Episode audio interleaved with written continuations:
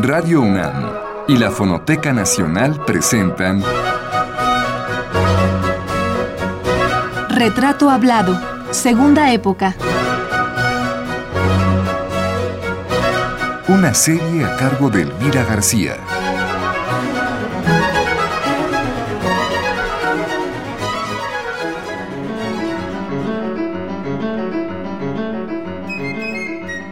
Eduardo Matos Moctezuma.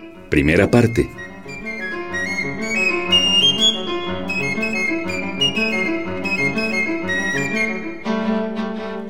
Hoy comenzaremos a introducirnos en la vida y la obra del maestro Eduardo Matos Moctezuma, antropólogo y arqueólogo mexicano cuyo nombre asociamos inmediatamente con el Templo Mayor, uno de los grandes descubrimientos prehispánicos de finales de los años 70 que ha marcado un antes y un después en el desarrollo de la arqueología mexicana, así como un antes y un después en el conocimiento y la comprensión de la cultura mexica.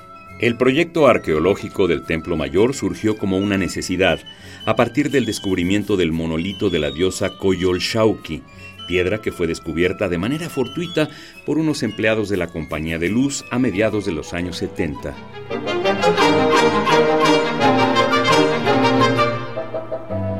El proyecto Templo Mayor fue dirigido desde sus inicios en 1978 por Eduardo Matos Moctezuma. Hoy, cuando ha transcurrido un cuarto de siglo de haber asumido esa responsabilidad y cuando la vida del maestro Matos se encamina hacia los 67 años de edad, el peso de la responsabilidad de ese proyecto ha disminuido para él considerablemente.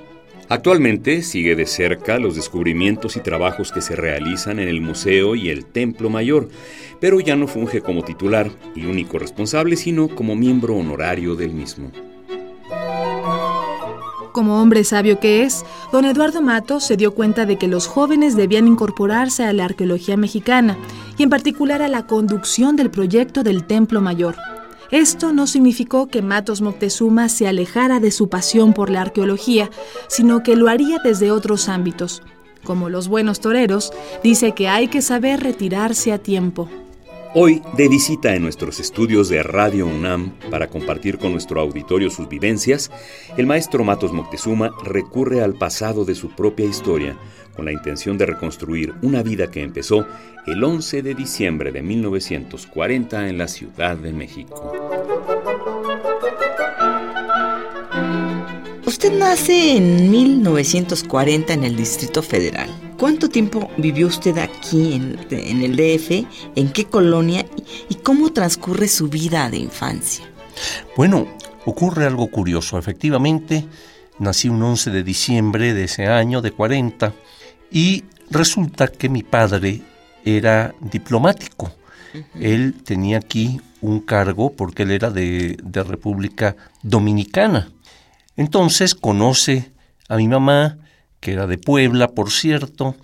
Eh, se casan, nace primero mi hermano Rafael, después eh, nazco yo, pero más o menos a los seis meses de edad eh, lo cambian y lo mandan a otra eh, pues a otro cargo en Panamá, en la República de Panamá. Partimos hacia allá, o sea que en realidad, habiendo yo nacido aquí, sin embargo, pues prácticamente eh, me voy al extranjero, vamos a andar en varios países, en Venezuela, en República Dominicana, en Honduras, y finalmente mi padre renuncia al cargo de embajador que ostentaba ya en ese momento y vinimos a México. O sea que yo me incorporo en realidad a México hacia más o menos los 11, eh, 12 años de edad.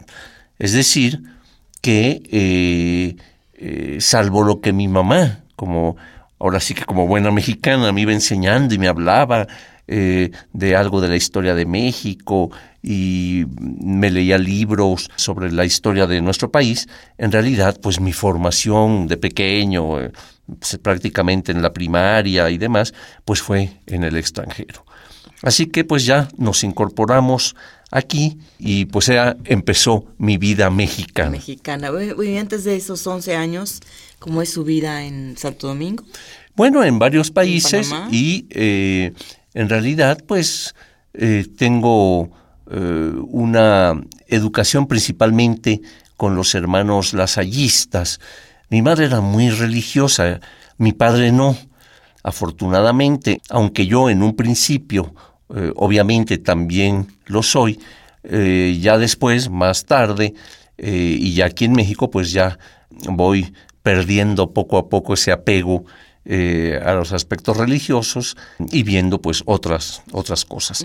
En el extranjero eh, recuerdo gratamente la estancia en Panamá, que fue quizás la más prolongada, fueron siete años, y me sirvió mucho porque aunque en ese momento yo no lo preveía, sin embargo, algunas lecturas de cosas que pasaban allá, eh, algunos libros que mi padre, que tenía una buena biblioteca, eh, había ido guardando tanto de, de Panamá, de Santo Domingo, en fin, hicieron que posteriormente volviera a interesarme y eh, fue así como, pues, a través de algunos libros de la biblioteca de mi padre, pues pude penetrar en aspectos que me llamaban mucho la atención, que me atraían, como era pues los estudios de cultura popular, de folclore, de aquellas entidades, ¿no? También algo muy importante, dada la nacionalidad de mi padre, fue un acercamiento a través de él a Pedro Enrique Sureña, ¿no? ese gran dominicano que vino a México en un momento de su vida y que pues colaboró precisamente con la universidad y eh, era un verdadero maestro, a grado tal que Alfonso Reyes lo reconocía como tal, era su maestro. En fin, eh, todo eso me sirvió mucho, como decía, porque eh, pues más tarde, y ya con estudios profesionales, pues iba a volver a regresar a todos esos aspectos que me habían interesado de niño.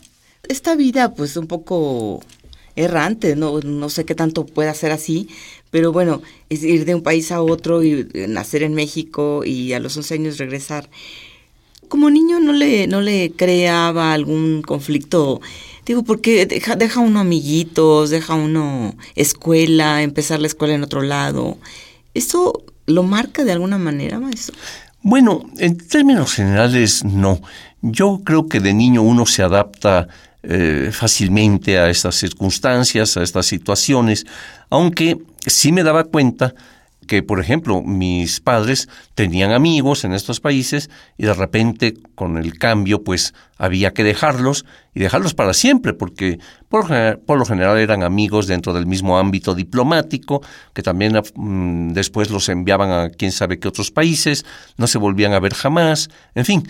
Eh, pero en el caso mío, pues, o de mis hermanos, en realidad guardábamos un buen recuerdo de aquellos amigos, inclusive llegué a escribirme eh, con algunos eh, amigos allá en Honduras, eh, en fin, pero no fue algo así que te marcara negativamente o que influyera de tal o cual forma, ¿no? No, este, mm, se guardaba eso y pues a lo que seguía. Eduardo Matos Moctezuma es hijo de un diplomático dominicano y de una mujer poblana. Sus padres estaban interesados en involucrar a sus tres hijos en el amor por los libros y por la historia. Es por ello que Eduardo, pese a haber vivido sus primeros 10 años fuera de México, nunca pierde el hilo de una parte de su identidad, la mexicana. Al mismo tiempo, y por esa afición de sus padres a la lectura, se introduce en la historia de los países donde ha vivido.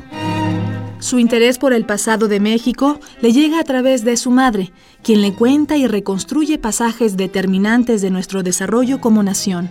Finalmente, cuando su padre decide residir definitivamente en México, Eduardo tenía 11 años de edad. Bueno, entonces llega usted aquí a los 11 años. ¿Dónde vive? ¿En qué colonia? Bueno, eh, a una colonia que todavía me gusta mucho, que es la colonia Cuauhtémoc. O sea, esta que lleva los nombres de los ríos.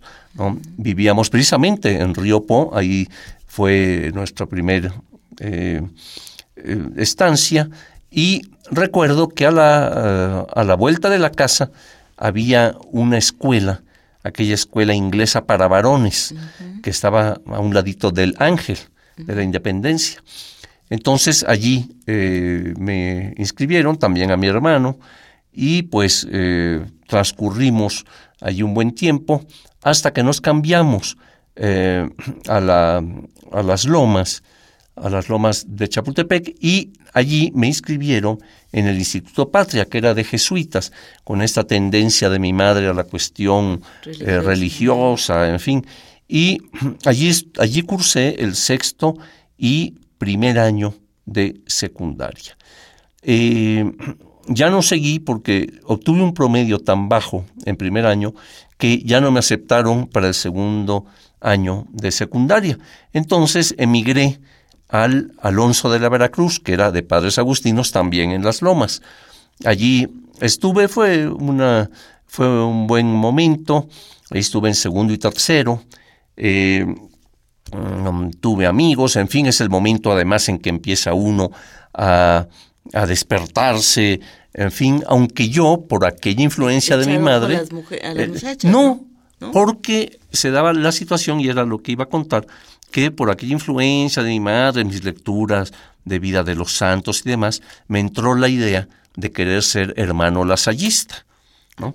Entonces, eh, pues iba yo frecuentemente a misa, eh, hacía toda una serie de cosas, lecturas, en fin, andaba muy apegado en eso, hasta que en eh, tercero de secundaria y ya para pasar a la, a la preparatoria, eh, mi hermano tuvo allí mucha influencia de hacerme ver que... Su hermano mayor, Rafael. Sí, Rafael, de que, de que no, no tenía ningún chiste que yo me dedicara a la vida religiosa sin haber gozado antes eh, de las delicias de la vida, ¿verdad? Y que entonces sí, tomaba ya esa, esa, decisión, pues ya era muy valioso, ¿no? Pero que si no, pues no era chiste. Entonces, eh, tanto me estuvo insistiendo, pero además, pues es lógico, yo tenía 15 años, una cosa así, pues ahora sí, viendo a las chicas y demás, eh, llegó un momento en que rompí se destrampó, ¿no? Me destrampé. Eh, a los 15 años, no, eh, no, no, no tanto así, pero yo he tenido en mi vida cuatro grandes rompimientos, lo que yo llamo rompimientos, y es el hecho de eh, romper con aspectos, pues que son, que están muy presentes, muy fuertes en la vida de uno, y en este caso, mi primer rompimiento fue con la religión. Para ese momento yo estaba leyendo eh, La Metamorfosis de Kafka, El Lobo Estepario de Germán Gess, eh, en fin, toda una serie de, libros. Ya había hecho a un lado La vida de los santos, eh, me interesaba más estos otros aspectos literarios y pues empecé a cambiar, empecé a entrar en, dudas severas en relación a la religión hasta que recuerdo un día a los 15 años, caminando allí por las lomas, pues hice este rompimiento después de todo un análisis eh, que yo iba haciendo de todo este aspecto religioso y demás, y rompí de plano así, a tal grado que al día siguiente eh, yo me sentía un hombre libre. Eh, yo lo que pensaba era, bueno, Ahora los actos que yo haga, soy yo el culpable o el beneficiario de eso. Nada de que si Dios quiere o bueno, Dios quiso, sino que soy yo. Entonces, exacto, ¿no? Entonces fíjate que asumí eh, eso muy bien, digamos, a esa temprana edad, ¿verdad? Y me sirvió muchísimo, ¿no? Porque pues me hizo ser más responsable, afrontar las cosas más directamente, sabiendo que lo que hiciera sería mi propia decisión y mi propia obra, ¿no? Entonces ese fue mi gran primer rompimiento. ¿Y, qué tal la reacción de su madre? Eh, fíjate que ella, mm, bastante comprensiva, me imagino que ella eh, habrá sufrido interiormente por ver que su hijo eh, iba cambiando, ¿no? Eh, y en fin, eh, pero en general ella pues eh, era bastante abierta en ese aspecto, no jamás llegó a decirme nada de que no, hijo, vuelve a estas cosas, nada, nada, en lo absoluto, lo cual agradezco muchísimo, ¿verdad? Que no me atormentaran con eso. Y finalmente, como digo, fue muy, muy valioso. Liberador. Para mí, exacto, ese es el término, lo has mencionado muy bien, muy liberador en el sentido de que pues eh, te abría toda una serie de perspectivas, de una, una visión diferente de la vida y que había que entrarle, ¿no? Durante la adolescencia de Matos Moctezuma fue influido por el profundo espíritu religioso de su madre. Eduardo vivió tortuosamente su despertar a la vida el concepto del pecado seguramente atormentaba sus noches, y por las mañanas se expiaba sus culpas pensando que lo mejor era dedicarse en cuerpo y alma al sacerdocio. Mientras esto ocurría en la vida de Eduardo Matos, también la Ciudad de México experimentaba sus propios conflictos, contradicciones y transformaciones sin fin. Era la década de los años 50, que transcurría entre los gobiernos de Miguel Alemán, Adolfo Ruiz Cortines y Adolfo López Mateos.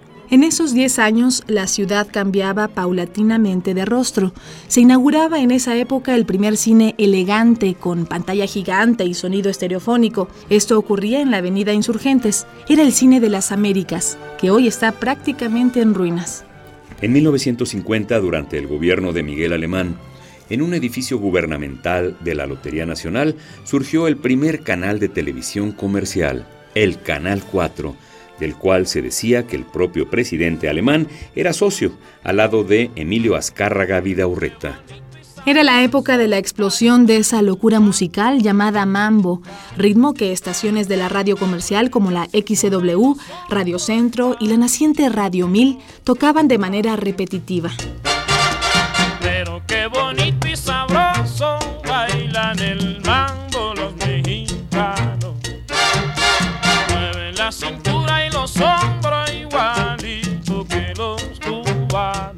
Son los tiempos en el que el enfant terrible de las artes plásticas, el dibujante José Luis Cuevas, publica su ensayo titulado La cortina de nopal y en 1957 exige del gobierno el reconocimiento a los artistas que han roto con la Escuela Mexicana de Pintura. En esta década, Cuevas bautiza con el nombre de Zona Rosa a un tramo de la colonia Juárez. Ahí se instalarán las galerías de arte contemporáneo, los cafés y los restaurantes que serán visitados por todo México que deseaba ser visto y codearse con las luminarias de la cultura del momento. Pero fuera de esas pequeñas zonas chic de la ciudad, el resto del país seguía siendo eminentemente provinciano regido por el ritmo de la producción agrícola. Para transformar ese rostro de los años 40 a los 60, los presidentes de México se hicieron cargo de programas de construcción de hospitales y clínicas.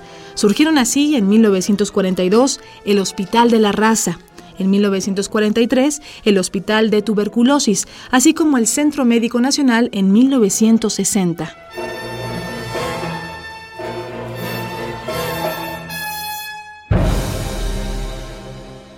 En esa década, los arquitectos cercanos al régimen proyectaban los primeros multifamiliares debido a la explosión demográfica en la capital y por el movimiento migratorio del campo a la ciudad. Así las cosas, se construyen flamantes multifamiliares. El Miguel Alemán en 1942 y el Benito Juárez 10 años después.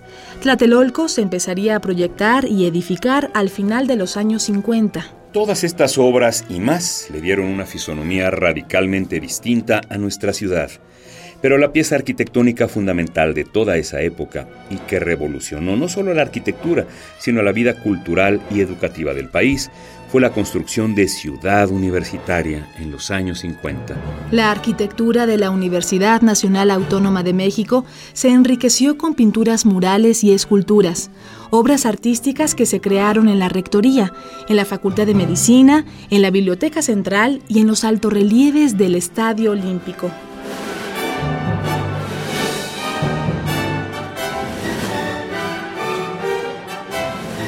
Es este México en constante cambio donde camina el joven Eduardo Matos Moctezuma, quien entre los 15 y 17 años de edad hace su primer rompimiento, el religioso, y empieza a mirar sin culpas no solo a las muchachas, sino a todos sus sueños por transformar a través del conocimiento.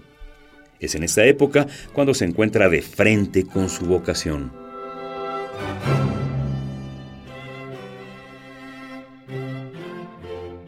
Como adolescente, ¿o ¿cuándo es que usted empieza eh, a descubrir, o por influencia de quién, el interés por, por, la, por, por, por la historia de nuestro pasado, por, por la, la, la historia prehispánica?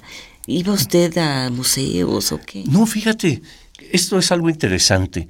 Primero, déjame decirte que estando en Panamá, yo tendría unos siete años de edad, eh, dormíamos en el mismo cuarto mi hermano y yo.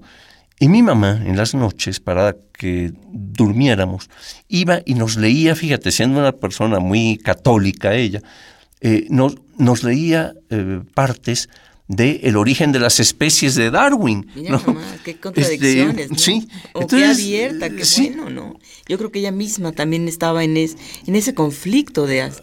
Pues posiblemente, porque el hecho es que nos leía esto, no sé si para hacernos dormir, pero el hecho es que se me quedaba grabado algunas de estas cosas, ¿no? Que nos leía y demás.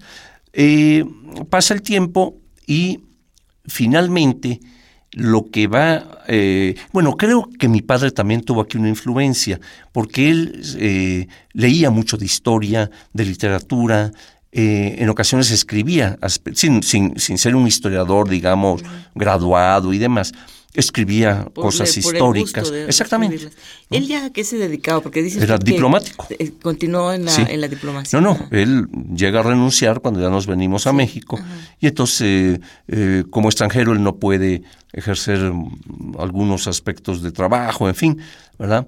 Y entonces eh, recuerdo que adquirían algún terreno, se construía un, pequeño edificio, se vendía y entonces se, hacía otro, fin.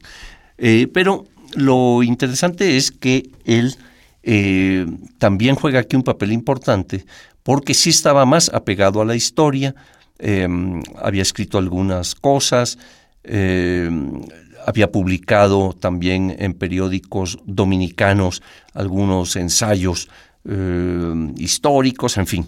¿no? Y todo eso pues yo lo veía, lo leía eh, o lo oía, ¿verdad? Entonces yo creo que de alguna forma todo eso me iba, eh, iba entrando pues y finalmente yo llego a la preparatoria. Por cierto, en el Colegio Cristóbal Colón, de los lasallistas. Y tengo dudas de lo que voy a estudiar. O sea, yo no sabía realmente a qué dedicarme. Mi hermano había acababa de entrar en arquitectura, aquí en la UNAM, y... eh, ¿Y, y- tiene otros hermanos más chicos? Mm, Perdón, que María Fernanda, Ajá. una más, eh, que por cierto ya nació en Panamá cuando estábamos allá. Eh, Sí, decía, en la preparatoria, termina Sí. la preparatoria y, no- y tiene dudas de... Entonces, no sé qué voy a estudiar. Eh, yo ya iba en segundo de prepa, eran dos años en ese momento, afortunadamente. Y un amigo, un día, me presta un libro que se llama Dioses, tumbas y sabios. Este libro, de un eh, autor, Seram, eh, trataba de eh, culturas antiguas, entre ellas, y la que abría el libro, era sobre la cultura egipcia. Los grandes hallazgos en Egipto, el hallazgo de Tutankamón, etc. Y esto me apasionó. O sea, acabé de leer el capítulo, ya no continué con las otras civilizaciones de que trataba, sino que esta fue la que me encantó. Yo reunía mis domingos, en fin, para comprarme libros sobre Egipto, eh, y en fin, una pasión enorme se me despertó. Eh, pero tenía yo una angustia, yo no, yo no sabía que se podía estudiar en México. Yo pensaba, no, a lo mejor te voy a tener que ir al extranjero o algo así. Hasta que este mismo amigo me comentó un día, bueno, ¿realmente quieres estudiar arqueología? Pues sí. Bueno, pues, eh, pues ve aquí a la escuela que está aquí en la calle de Moneda. Eh, le digo, ¿en serio hay una escuela aquí en México? Me dice, sí, hay una escuela que depende del Instituto Nacional de Antropología.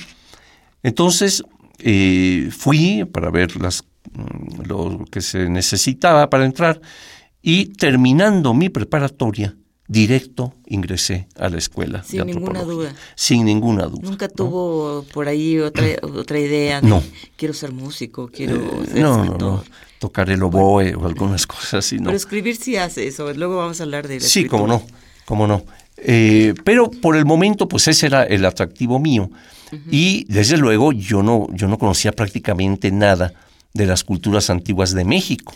Porque usted estaba... Porque había estado en el extranjero. Claro, y además este, su fascinación fue en ese momento por, por Egipto, ¿no? Exacto.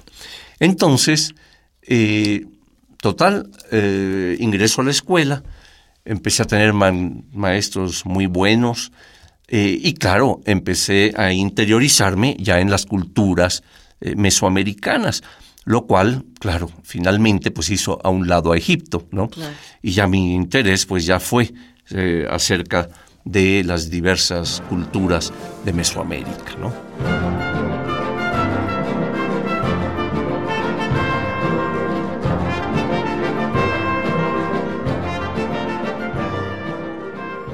La elección de su carrera no fue accidental o fortuita en Eduardo Matos venía largamente alimentada por sus lecturas, las pláticas y la cultura de sus padres acerca de la obra del dominicano Pedro Enrique Sureña.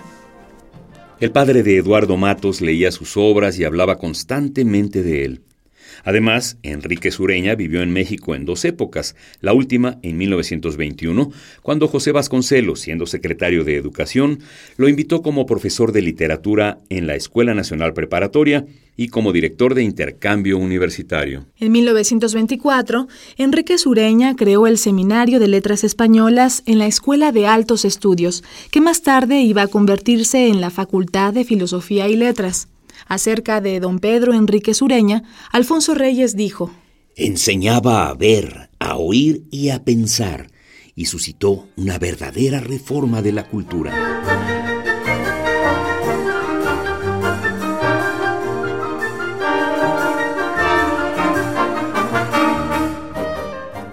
En la escuela de antropología la carrera duraba cuatro años y por cierto que salía uno con el grado de maestro en antropología por la UNAM. Había un convenio con la UNAM que otorgaba el grado de maestría, en tanto que la Secretaría de Educación Pública daba el título, por ejemplo, de arqueólogo o de antropólogo, según lo que hubiera uno estudiado, ¿no? Y eh, entre mis maestros sí recuerdo, pues, eh, a varios de ellos que fueron fundamentales en mi formación. Eh, por un lado, José Luis Lorenzo, un eh, maestro que venía con la inmigración española de la, de la guerra civil y que eh, fue fundamental porque a través de él eh, pues me interioricé en los trabajos de un gran arqueólogo, de Gordon Child. y, y, por otro lado también Román Piñachán. Piñachán eh, que era pues especialista en las culturas mesoamericanas y que era profundo conocedor de ellas, eh, de todas sus características, de la cerámica, la arquitectura, eh, en fin, era, como digo, un buen conocedor, había publicado ya para ese momento un libro muy importante que fue su Mesoamérica, publicado por el INA, por el Instituto de Antropología. En fin, que eh, llegó pues el momento en que salía al campo.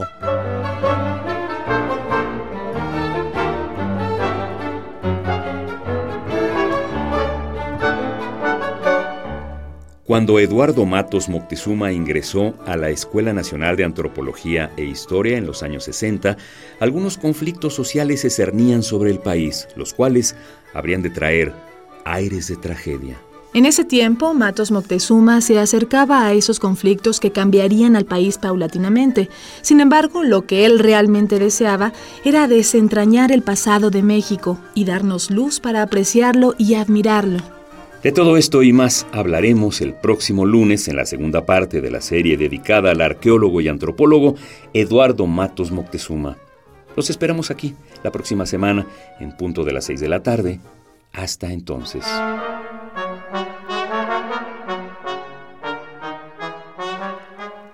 Participamos en este programa en la grabación José Manuel Luna, en el montaje Miguel Ángel Mendoza, en la producción Liliana Reyes e Isela Villela, en las voces María Sandoval y Juan Stack. Radio UNAM y la Fonoteca Nacional presentaron Retrato Hablado, Segunda Época.